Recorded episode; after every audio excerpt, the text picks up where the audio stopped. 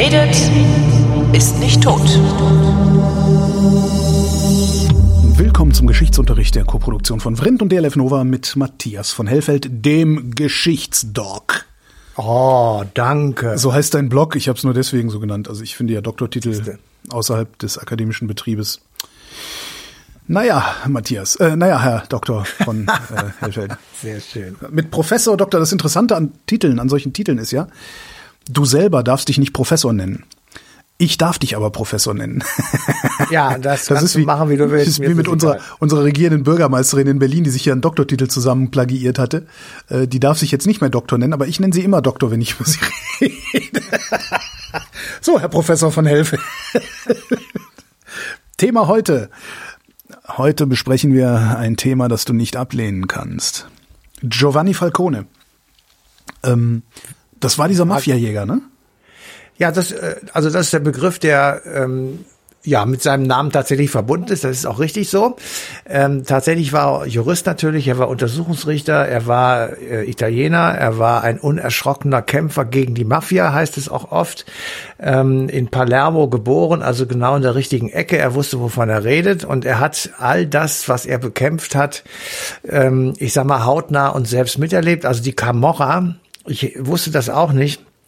Die gibt es seit 1735. Seitdem gibt es eine Camorra, also einen Familienclan, Schwerpunkt äh, Neapel und Kalabrien, also im Südwesten äh, Italiens. Dann gibt es, und gegen die hat er auch gekämpft, die Cosa Nostra, die ist ein bisschen später entstanden, am Beginn des 18. Jahrhunderts, des 19. Jahrhunderts. Und die Drangheta, die ist ein bisschen jünger, die wird zum Ende des 19. Jahrhunderts aktiv. Ähm, auch in Kalabrien. Und die Drangheta ist etwas, was mittlerweile wirklich weltweit agiert. Die anderen auch natürlich nicht mehr nur in Italien, sondern sehr viel auch in Deutschland. Aber die Drangheta eben auch tatsächlich weltweit. Und ähm, ich, ich bin da wirklich vom Stuhl gefallen. Äh, 2021 soll diese Mafia-Organisation angeblich, sage ich mal vorsichtig, einen Jahresumsatz von 50 Milliarden Euro gemacht haben. Und viel davon in der Bundesrepublik Deutschland, weil wir so miese Geldwäschegesetze und so miese Gesetze oder Vorgehensweisen gegen organisierte Kriminalität haben. Das sagen zumindestens äh, auf Polizeiseite die Kritiker dieser Gesetze. Die Politiker sagen das anders, dass die Gesetze schon sehr viel strenger sind als früher. Das stimmt auch. Aber ich habe äh, sehr oft telefoniert und Interviews geführt mit Sebastian Fiedler, der war mal ähm, ja unterwegs sozusagen als Verbandsfunktionär auch der Vereinigten Polizisten und Kriminalpolizisten. Und der sagte, man dürfte in Deutschland, äh, das muss man jetzt unbedingt äh, regeln, nicht mehr als 5000 Euro bar bezahlen. Alles, was darüber hinausgeht, müsse halt mit mit Bank äh, gehen. Und ähm, das ist mittlerweile auch der Fall. Also ich habe beim Autokauf selber auch gelernt, dass mir dann sofort gesagt wurde, also Bargeld geht nicht. Echt? Nur klein. Ja, Bargeld geht nicht. Ähm, die müssen das überweisen bis zu 5000 Euro. Das haben sie auch wirklich genauso gesagt. Krass, der, der, der wo ich neulich, also wo ich mein vorletztes Auto gekauft habe, nee, gib mir das mal in Bar. Und das war Ja, signifikant ja, gut, mehr das, als 50. das war Berlin und so, weißt du, das ist ja klar. Ne? Wir haben ja andere organisierte Kriminalität als im Genau. Ruhrgebiet. Genau. Genau. ähm, und und ähm, wer heute sich ein Haus oder eine Wohnung kaufen möchte, der äh, und das über einen Makler machen muss, der wird finden, dass unter jedem Angebot, unter jeder ähm, Offerte eines Maklers immer steht äh, Geldwäschegesetz und dann kommt eben genau diese ähm, Einschränkung. Also wir machen schon eine ganze Menge, aber es reicht natürlich nicht aus, weil Ich, ich empfehle da übrigens an der Stelle äh, die Schriften von Petra Reski. Ja, die haben wir auch interviewt. Ah, schön, sehr schön. Also die ja dann irgendwann aufgehört hat, äh, Sachbücher zu schreiben, sondern Romane geschrieben hat, weil man Genau. sie dafür nicht so schnell verklagen kann. Ja. Also die, das ist eine von denen, die das beklagt und die das auch aufgedröselt hat und eben auch, wo ist eigentlich sozusagen, ähm, wo, wo, wo hockt diese verdammte Mafia? Denn das alte Gewerbe sozusagen, Prostitution und Drogenhandel und sowas, äh, das ist ähm, ja nur noch das eine. Also Waffenhandel natürlich auch noch, aber das ist wirklich, und Schutzgeld, das muss man auch noch sagen. Das ist auch das, das ist immer noch ein Standbein, aber nicht mehr hauptsächliches ähm, weil es einfach nicht genug mehr abwirft, wenn du einem italienischen äh, Pizzabesitzer zwingst, ähm, minderwertige Ware in Italien zu kaufen, äh, zu überteuerten Preisen. Natürlich macht man da Reibach, aber das ist nicht das ganz große Geld. Das ganz große Geld ist offenbar im Moment jedenfalls zu verdienen bei der Produktpiraterie. Ähm, da sind die wohl ganz führend dabei. Dann natürlich im Baugewerbe. durch ähm, erpresste Großaufträge. Also du, du infiltrierst eine kommunale Verwaltung, du äh, machst die Leute irgendwie abhängig, du lädst sie in Puff ein, machst und tust und dann sagst du irgendeinem Kommunaldirektor, der die Aufträge vergibt für irgendwas, ähm, das machen wir jetzt. Und dann sagt der, du hast aber Europaverordnungen zu beachten, also muss ich das ausschreiben. Ich sagte, ist kein Problem. Am Schluss kriegen wir es. Und ähm, so funktioniert es auch ab und zu. Also da sind sie wirklich äh, sehr groß drin. Und dann kommt natürlich dazu, dass sie auch Finger drin haben in all den Bereichen, die du auf dem Bau brauchst. Also ich sag mal einfach Zementindustrie. Ja. Ähm, da weißt du auf einmal, okay, das heißt, wir bauen jetzt hier einen riesen Teil, dazu brauchen wir, keine Ahnung, 100 Tonnen Zement äh, und der kommt halt zufälligerweise aus Neapel. Ähm, Zufall. Ne? Ganz, es ist wirklich, man weiß auch gar nicht, wie das immer alles zusammenhängt, also es ist ganz merkwürdig. Zement herholen. Ja. Und was ich auch echt nicht wusste, ist halt bei der Müllentsorgung. Mhm. Da weiß ich, dass ich mal recherchiert habe, so grüner Punkt. Ja. Und da wurde mir dann äh, vorgeführt, dass tatsächlich in Italien war das, äh, allerdings dieses Fall, diesen Fall im Norden, ähm, deutscher grüner Punktmüll schön zusammengebunden in vierer äh, in quadratischen Paketen äh, abgelagert wurde, anstatt zu bearbeiten. Das wurde mhm. aber für teuer Geld ähm, sozusagen in den grünen Punkt hineingetan und das Geld ist auch in die Mafia gegangen. Also man kann sagen, überall ist die Mafia tätig, abgesehen jetzt mal von Gastgewerbe, Waffenhandel, Alkohol, Schmuggel, Schutzgeld, Prostitution, das ist klar. Es gibt dort, es, es gibt ja noch, den, den muss ich noch erzählen, es gibt ja. noch die Gegenseite. Äh, Und zwar haben wir hier in Berlin ein italienisches Restaurant, äh, in dem äh, sich bemüht wird, also du kriegst natürlich nicht alles, aber in dem sich bemüht wird, im Wesentlichen Produkte zu verarbeiten und anzubieten, die ehemaligen, jetzt beschlagnahmten Mafia-Liegenschaften gehören also Tomatenplantage ist von der Staatsanwaltschaft kassiert worden und dieses Restaurant äh, kauft dann halt äh, die Tomaten dort. Das, was, was ich sehr schön finde. Also kannst du ja, immer Mafia-Pizza essen gehen. Ja, Mafia-Pizza, genau. Ähm, heißt das dann auch zufällig Pizzeria Mafia oder Nee, das heißt, äh, sag ich, sag ich nachher, kann sich dann jeder okay. googeln.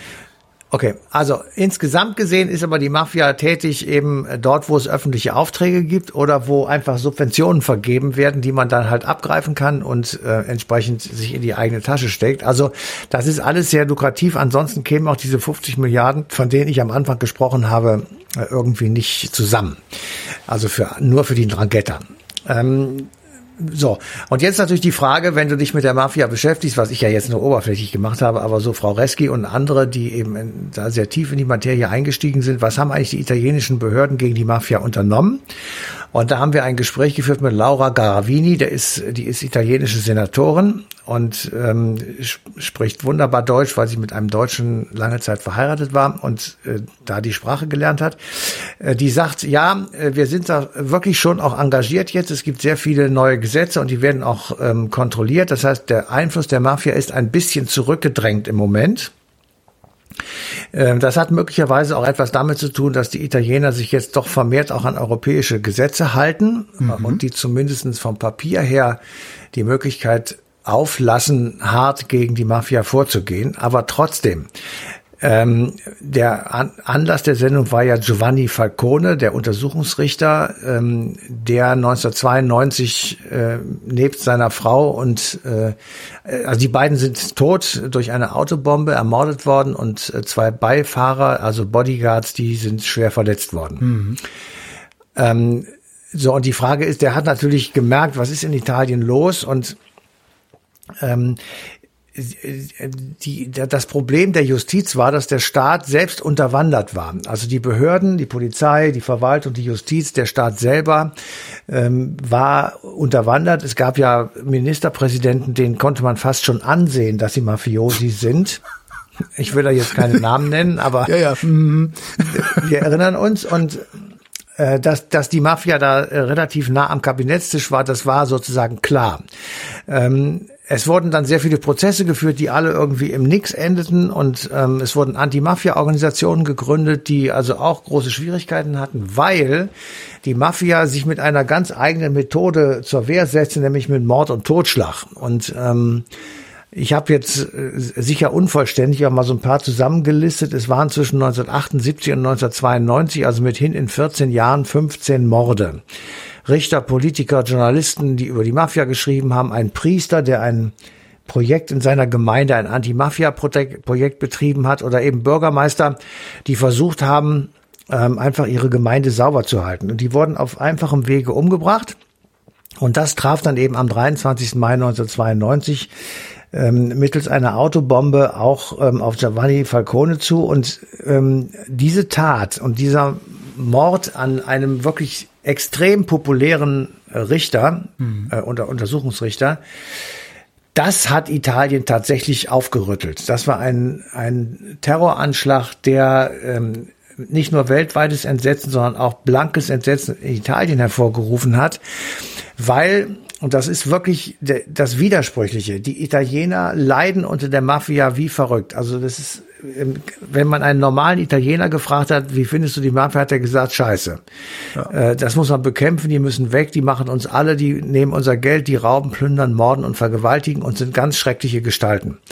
Ähm, aber gleichzeitig wurde nichts dagegen getan. Und deswegen ist dieser Giovanni Falcone so ein unglaublich beliebter Typ gewesen. Und die Ermordung äh, oder diese Auto, das Autobombenattentat, das hat wirklich Italien aufgerüttelt. Und ähm, Hat's denn auch geholfen? Geholfen hat's ja, ja nicht, oder? Es hat nicht geholfen. Aber äh, es ist, also ich glaube, dass dieser Anschlag tatsächlich ein Bewusstsein hervorgerufen hat, ähm, man, das geht so nicht weiter. Wir können das, wir müssen das stoppen, weil die, die Mafia, ähm, die, die, die bringt uns ja an, an den Ruin. Also das ist ja ähm, so. Und dann wurde mit diesem Mord auf einmal auch klar, der Staat ist ja irgendwie auch involviert. Also es gibt äh, nach dem Attentat eine schwere politische Krise, ähm, weil offenbar ist ich sag mal, so gewesen sein muss, weil es war gar nicht anders möglich, dass die Ankunft des Ehepaares Falcone ähm, auf dem äh, Flughafen äh, in, von Palermo, mhm. äh, das war streng geheim. So, und irgendeiner im innersten Zirkel der Staatsanwaltschaft muss Mafiosi gewesen sein, denn der hat das weitergegeben. Das heißt, die wussten, wo der ankommt. Ähm, Gleichzeitig, es dauerte keine fünf Wochen, glaube ich. Danach wurde der engste Mitarbeiter von ihm umgebracht. Das war ein gewisser Paolo Borsellino. Ah, kennen wir auch. Der, der, ja genau, der, äh, das war der zweite Mord. Ähm, und es ist, also die, die Italiener haben gesagt, boah, so weit ist das schon und äh, so, so tief ist diese Mafia in unseren Staat verwickelt, wir können dem Staat auch gar nicht mehr trauen. Und das ist ja bis, bis eigentlich bis in unsere heutigen Tage so weitergegangen. Wenn du überlegst, da waren so Türsteher in höchsten Ämtern wie der Salvini. Wie Türsteher? Ähm, was? Ist dessen, ist dessen Ausbildungsberuf Türsteher? Das habe ich jetzt so gesagt, so. weil er so aussieht. Schiffschaukelbremser meinst du? Ja, okay. ja, Schiffschaukelbremser. Also, aber das war auf jeden Fall eine völlig unseriöse Figur und ja, ist es wahrscheinlich immer noch. Berlusconi, ne? Ich meine, bis heute und weiß niemand, wie Berlusconi seine Millionen gemacht hat. Ja. Ganz genau so. Und ich glaube, so ein bisschen habe ich das Gefühl, es, es hat sich geändert, seitdem Herr Draghi da am Start ist, Aha. der äh, offenbar tatsächlich so ein furztrockener, aber sehr effektiver Verwaltungspolitiker ist, der einfach weiß, was er will und der das auch durchsetzt. Und damit ist auf einmal Italien jetzt nicht gerade so ein Musterländle geworden, aber auf jeden Fall sehr viel näher an dem dran, was man vielleicht so als äh, normal empfindet, als es das früher war. Und äh, das ist eine der langfristigen Folgen, die eben dieses Attentat ähm, hervorgebracht hat. Und wie, Italien hat die ganze Zeit daran gekrankt, dass eben ähm, Justiz, Polizei und Verwaltung korrupt gewesen sind und mhm. eben äh, sozusagen Einfalltore für Mafiageschäfte gewesen sind und manchmal auch die Leute gesagt haben, so mit einem Augenzwinkern, na ja, ähm, was ist denn los? Also lass es doch mal, es ist ja gut, wir haben ja das Haus bekommen, es steht ja. Also ja. das heißt, da wo ähm, wo diese Verschmelzung von Kriminalität und staatlichen Organen auch noch in der Bevölkerung verankert ist, wo man einfach sagt, äh, die akzeptieren das, äh, da kannst du wirklich ähm, ja nichts nichts machen.